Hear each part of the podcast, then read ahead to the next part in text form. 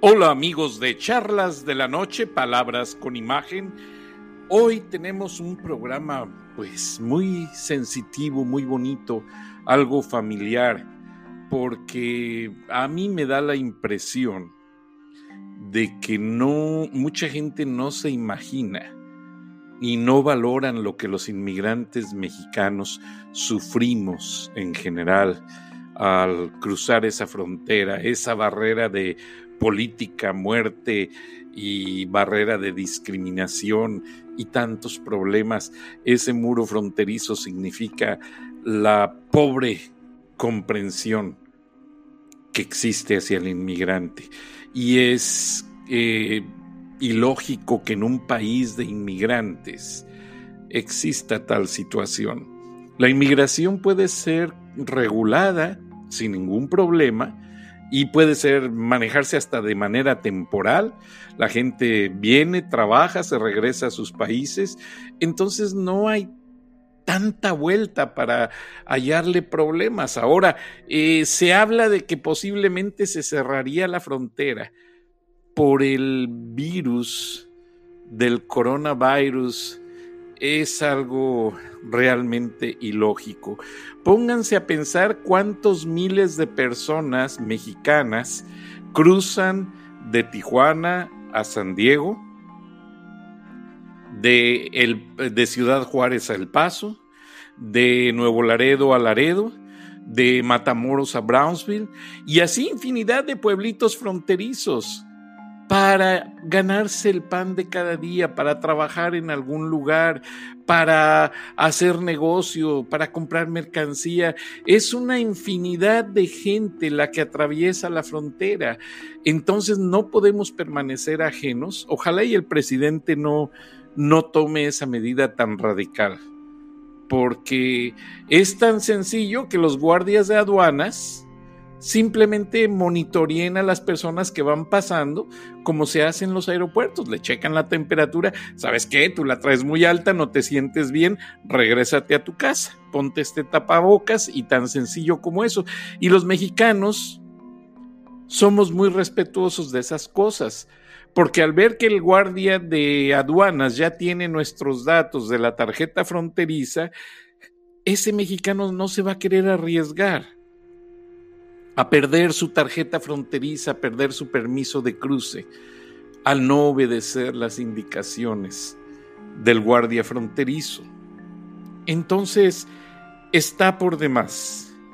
Pero hubo otro caso que también me hizo pensar en preparar este gran programa, porque eh, Broso el payaso anda haciendo programas pues en Estados Unidos, crearon su propia compañía, eh, él y Loret de Mola, ambos despedidos de las televisoras donde estaban, y están haciendo transmisiones y visitan los consulados, visitan todos los lugares donde hay una gran concentración de mexicanos, lo cual está bien, según ellos vienen a darles una voz respetuosamente. Para todos hay lugar, qué bueno que lo hacen.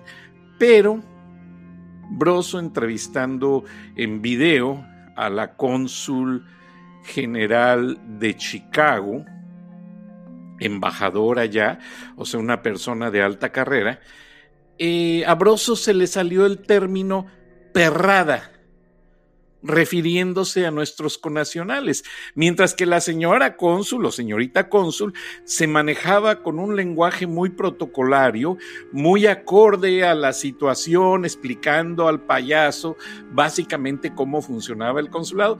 No, este tipo sin mayor respeto, no que la perrada se me hizo muy denigrante desde el punto de vista que Broso pues ya ha pasado por varias televisoras, ya dio lo que tenía que dar, se puso a atacar a Andrés Manuel López Obrador, según se dice, y que dijo algunas cosas que no le parecieron al presidente, y de allí él decidió, ya después de que lo despidieron, venirse a hacer su programa a Estados Unidos.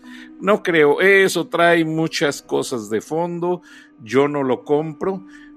Yo conozco al papá de Carlos Loret de Mola, su papá, pues un escritor serio en algunos aspectos, en otros deja que decir, pero en ocasiones por el hermetismo de la función pública en México, a algunos periodistas no les queda otra más que especular en ciertos aspectos. No sé.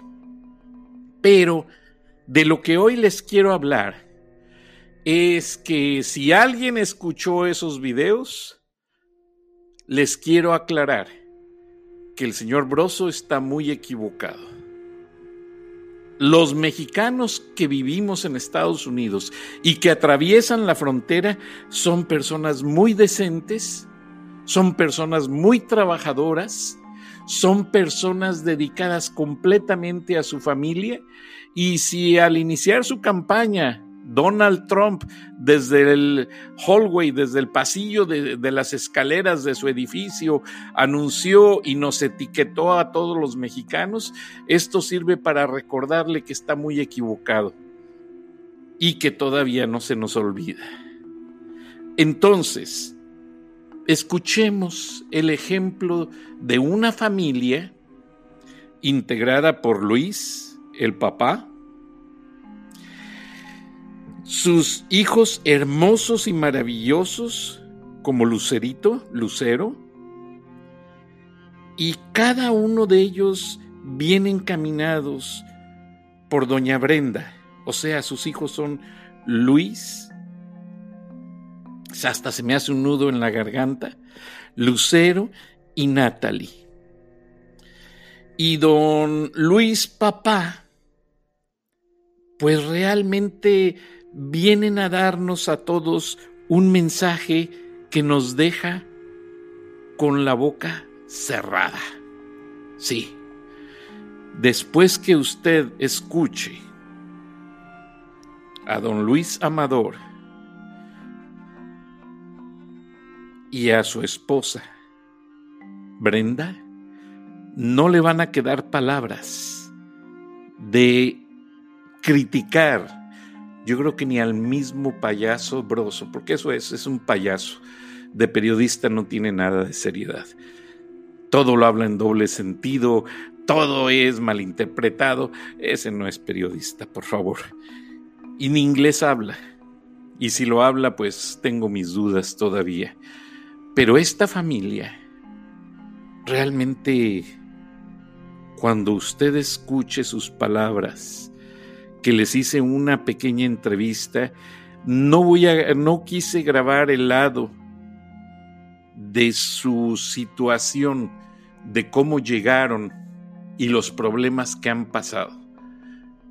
Me voy a enfocar en el lado constructivo de esta plática con ellos, porque es lo que debemos de hacer los mexicanos.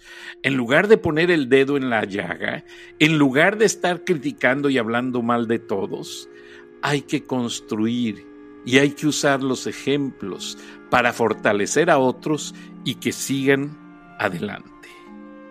Buenas noches, bienvenidos a Charlas de la Noche, Palabras con Imagen.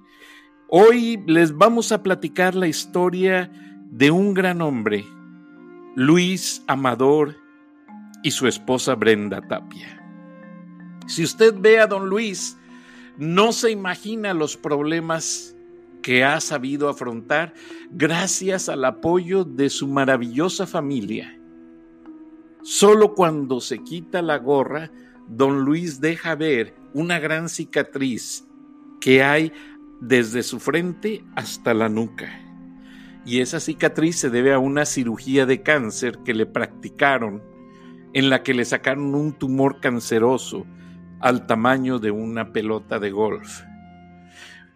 El año de la recuperación fue algo muy pesado, de acuerdo a su esposa. Don Luis con lágrimas agradece a Dios esta nueva oportunidad, como se le agradecemos todos los que conocemos esa calle sus niños, sus niños son tiernos, amables y bien educados. Y Dios premió a la mayor de sus niños al darle una beca para ir a la universidad, a una prestigiada universidad católica, a estudiar para maestra. Entonces, eso es algo que realmente tiene una señal, una señal que nos deja a todos atónitos. Pues sus hermanitos, Lucero y Leonardo, Amador Tapia, han visto en su hermanita mayor que realmente los milagros existen y que estando al lado de su padre han sabido superar algo ante lo que todos nos arrodillamos, a veces hasta nos ponemos molestos porque no vemos solución alguna, y esta niña se puso a estudiar. Esta niña dio el ejemplo nacional sacando muy buenos promedios y logrando conseguir su beca para ir a una universidad católica en Tennessee. Entonces, Lucero, desde este programa la felicitamos porque es un, una chica dreamer, que imagínense todas las barreras que usted ha visto en las noticias, estos chicos han afrontado. Ella nació en Coahuila y llegaron hace muchos años. Y esta niña tuvo que enfrentarse a los problemas más diversos para poder solamente estudiar, para poder seguir con una carrera universitaria. Y lo logró. Y dentro de ello hay mucho más. La admiración de su padre, que yo les aseguro que el esfuerzo de esta niña fue la medicina que hizo a su padre sobreponerse ante el cáncer y salir adelante. Ahora, doña Brenda, la mamá, me dejó admirado porque sus niños, los tres, muy bien educados, de muy buenos principios, nos dan una muestra de lo que es luchar en la vida, de lo que es salir adelante. Yo los conocí en un parque, como saben muchos de ustedes, yo diario salgo a caminar a mi perro, o más bien mi perrito me saca a caminar a mí, que estoy muy gordo. Entonces, encontré esta familia y me di cuenta que tienen algo de especial. Y sí, ya platicando con ellos, con los niños, con los señores, los niños en ningún momento mezclaban el inglés con el español, o hablaban inglés o hablaban español, muy inteligentes los tres, muy observadores, me dejaron perplejo. Realmente eh, sentí la buena educación de los padres hacia los hijos y que los hijos le corresponden a los padres con ello. Porque hoy en día ya no es fácil encontrar una familia unida. Ya los hijos a la edad de los 18, 20 años, una gran mayoría en lugar de irse a la universidad, andan de vagos, ya llenos de tatuajes y de body piercing, los collares o los aretes, vaya usted a saber. Y empaticé mucho con ellos porque mi hijo, gracias a Dios, no usa ni tatuajes ni body piercing, porque yo desde chiquito, cuando me preguntó un día en Cancún, estábamos en la alberca soleándonos y me dijo, papi, ¿qué es eso? Y era el spring break famoso. Muchos jovencitos asoleándose y se les veían los tatuajes, el body piercing. Le dije, mira hijo, esos son señales de vagancia y de mala reputación. El que trae eso es porque ha andado en drogas y ha andado en porquerías. No todos, pero lamentablemente ya se hizo un estigma a nivel nacional. Entonces le dije muy fácil, mire hijito, tú me llegas con una porquería de esas a la casa y recuerdas el cuchillo que tiene tu mami en la cocina para cortar la carne. Bueno, pues lo agarro y te corto el piercing, el arete, y te corto el, tatuaje no me va a importar, porque te voy a decir a ti lo que me dijo, lo que me dijo tu abuelo cuando yo le pregunté de los jóvenes en mis épocas. Tu abuelo me dijo, "Mira, hijo, yo prefiero verte muerto que haciendo drogas o verte en la cárcel. Así es que si tú te vas de promiscuo y a consumir drogas y a andar en esas porquerías de sexo y de drogas, prefiero verte muerto que en la cárcel o drogadicto. Así es que piénsale. Y qué punto de reflexión tan interesante, la verdad. Porque al ver esta gran familia, yo recapitulé todas las memorias con mi padre. Y yo quiero que ustedes escuchen a esta familia porque ellos realmente están reflejando algo muy interesante en el sentido de que la educación a los hijos es la base de todo. Un domingo por la tarde, yo veo más mexicanos y mexicoamericanos comprando cerveza y haciendo una carne asada con los compadres y emborrachándose el único día lamentablemente que los mexicanos tienen de descanso es solamente el domingo. En la mañana hacen las compras y en la tarde se emborrachan y si bien les va van a misa, que muchos no lo hacen. Entonces, yo realmente trato de llevar este mensaje a toda la gente porque vale la pena que vean como ejemplo y vean el señor Broso, el payaso, vea que todavía hay familias que hacen mucho esfuerzo, como la familia Amador, que superaron el cáncer, que la señora hizo una un componente de combinación de sustancias naturales y que mantiene a su esposo en muy buen estado de salud. Vamos a escucharlos en la entrevista, no se menciona nada de la enfermedad, pero nos daremos cuenta cómo son gente de bien y lo que significa una buena familia que nos sirve de ejemplo, así como hay muchísimas familias mexicoamericanas muy buenas, muy bonitas y que no somos la perrada que dice el señor Broso. 4, 3, 2, entrevista con la familia Amador Tapia, una familia ejemplar que trae a sus hijos Natalie, Luis y Lucero al parque a caminar con sus papás, don Luis y la señora Brenda. A ver, vamos a empezar con Natalie. ¿Por qué te gusta venir al parque? Porque puedo jugar.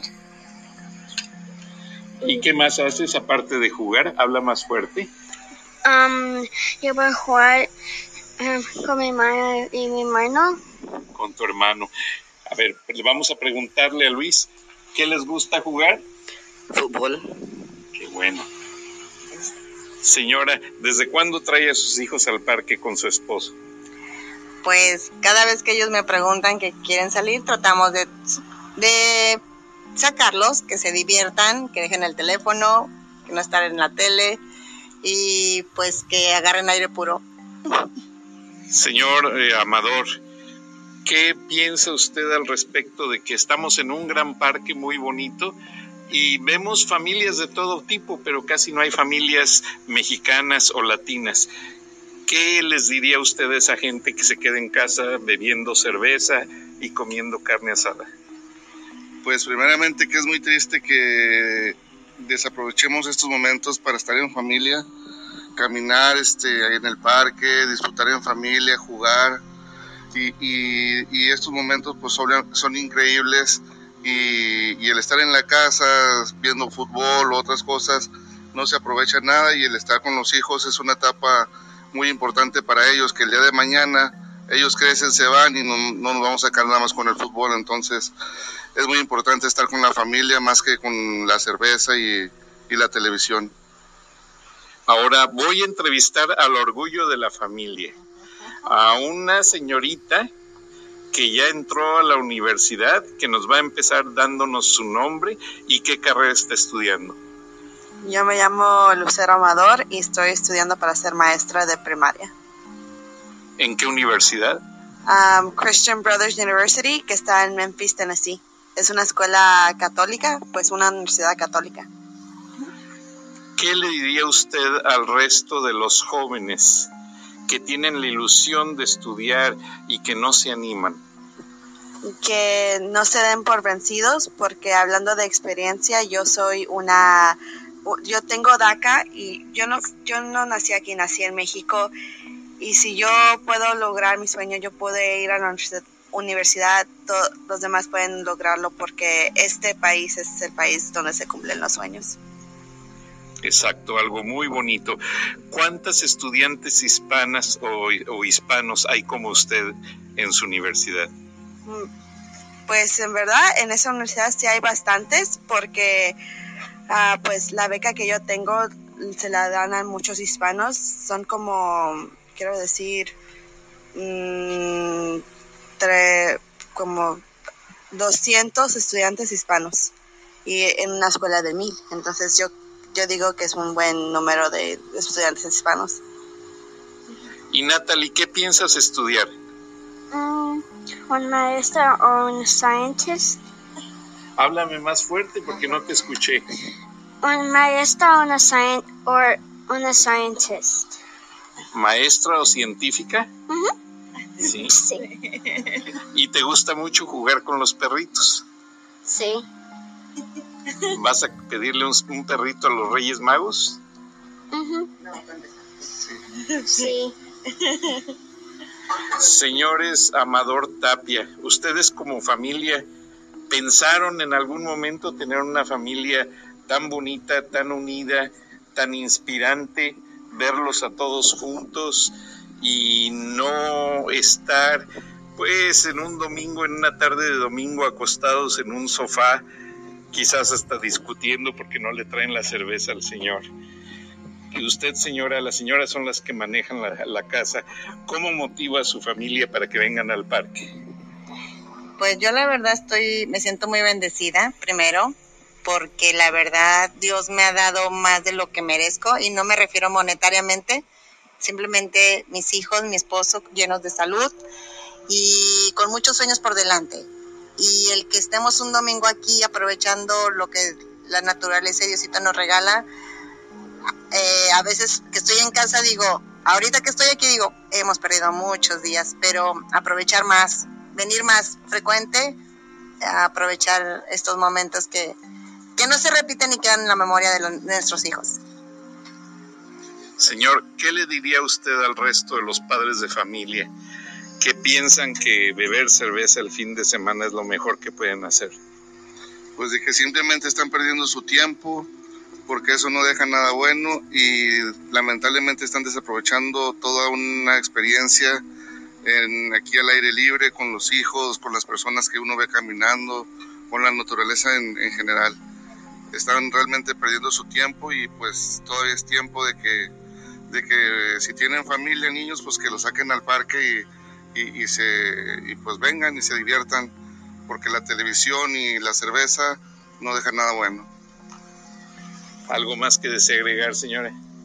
Ah, pues que, que pues todas esas familias, las mexicanas que estamos predominando mucho en este país, que apoyemos a nuestros hijos, que luchemos como familia, que tratemos de estar unidos y que siempre pongamos a Dios por delante, porque, bueno, yo, independientemente de la religión que profese, pero con Dios por delante, siempre, y agarrados de la mano de Él, siempre las cosas salen muy bonitas y las bendiciones caen solitas. Y aprovechen, la, aprovechen el tiempo en familia. Los felicito porque así lo veo. Son una gran familia, muy bonita, muy dedicada. Y pues mañana lunes 2 de marzo. Los voy a escuchar en el programa. ¿Algún saludo a alguien? Que nos escucha muchísima gente. Sí, claro que sí. Voy a aprovechar, voy a mandar saludos a mi familia de Torreón, Coahuila, mi familia Tapia López, mis papás, Irma y Leonides, mis hermanos, Gaby, Oscar, Nena y a sus familias, y a todas mis amigas de la secundaria, de la prepa. oh, por Dios, no voy a terminar. Pero les mando muchos saludos desde Atlanta, Georgia. Este, tuve esta oportunidad de, espero que me puedan escuchar y, y si me escuchan, les mando un abrazo y espero algún día poder verlos a todos. Dios los bendiga. Usted, señora. Así ha sido este gran saludo pero quise transmitir toda esta vivencia porque lamentablemente veo que en algunos sectores de la población hispana está predominando mucho divorcio, mucha violencia familiar, mucha violencia de género y me habló un amigo que es traductor en las cortes, traductor certificado, y nos fuimos a comer el viernes y fue lo que me motivó a hacer este programa. Mi amigo me dijo que es alarmante los números que manejan las autoridades del estado de Georgia en el sentido de que tienen muchísimos niños menores de edad en lo que le llaman los foster care, las casas de adopción donde los ponen temporalmente hasta que se encuentra a una familia que los pueda educar. Y que el número de niños hispanos ha sobrepasado todos los niveles entonces, eh, tenía yo, porque la situación con nuestra gente hispana es que si tú les dices, mira, no tomes, no, no se peleen, no se divorcien, no entienden. Mucha gente no tiene sensibilidad para asimilar estas cosas que a cualquiera nos pueden pasar. En cambio, con el ejemplo de una familia que usted y yo podemos ver cada semana en ese parque, bueno, si hay caminos para afrontar los problemas y para salir adelante. Hay cerca de 2.000 niños latinos en foster cares esperando una adopción. Y el problema es que esos niños pues tienen raza hispana, lo, cual no hay problema, pero ya perdieron el idioma español o algunos no hablan inglés. Entonces, la, la, gran mayoría de dueños de casas de foster care, de acuerdo a esta persona que diario ve cuatro o cinco casos en las cortes, de problemas de divorcio que el juez da en, a los hijos, a la tutela, al Estado, para que ya los padres no los puedan ver y esos niños quedan en un problema emocional muy difícil, porque para colmo de males, el foster care se ha convertido en el negocio más grande de muchas gentes que no tienen ni siquiera las credenciales para educar a esos niños. No conocen el idioma, no conocen los principios culturales básicos de lo que es una familia latina en general. Entonces estos niños salen descontrolados a la sociedad y luego pues obviamente nos etiquetan ¿Quiénes son el problema de las pandillas en Estados Unidos, Mr. Trump? Ah, pues la Mara Salvatrucha, las Maras 13, eh, esos son. Pero yo lo vi en El Salvador. Todos los que andan de pandilleros en este momento son los niños que vieron cómo llegaban los escuadrones de la muerte a las casas en la madrugada a sacar a sus padres, quienes eran sospechosos de ser guerrilleros. ¿Qué pasa ante una gran falta de comprensión a los derechos humanos, de la aplicación de la justicia en un sentido real, estos niños tienen un mecanismo de defensa inadecuado de responder a la sociedad. Ah, se llevaron a mi padre, lo mataron, nunca lo volví a ver. Ah, pues me hago pandillero. Y vienen a hacer la guerra a los Estados Unidos porque esas tropas del ejército salvadoreño eran entrenadas y asesoradas por el ejército norteamericano cuando fue la guerra en El Salvador en los años finales de los 70, principio de los 80. Entonces, padres de familia, abuelos, niños, vamos a seguir este modelo. A mí nadie me paga por darles este consejo. Lo que quiero es que nuestra gente inmigrante nos unamos a esa fuerza de progreso, a esa fuerza de superación. Todo el mundo decimos que nos venimos a los Estados Unidos para superarnos, para encontrar el sueño americano, para encontrar una vida mejor no se vayan por el camino equivocado. Y disciplinar a los hijos no es un problema. Cuando la policía y los jueces ven que usted sabe disciplinar a su hijo, ellos no se van a meter. A los hijos hay que corregirlos cuando los amigos les meten ideas muy malas. Y ya tienen de ejemplo una familia que superó el cáncer, superó las necesidades de la vida, la pobreza y lograron salir adelante. Buenas noches y felicidades familia Amador. Dios los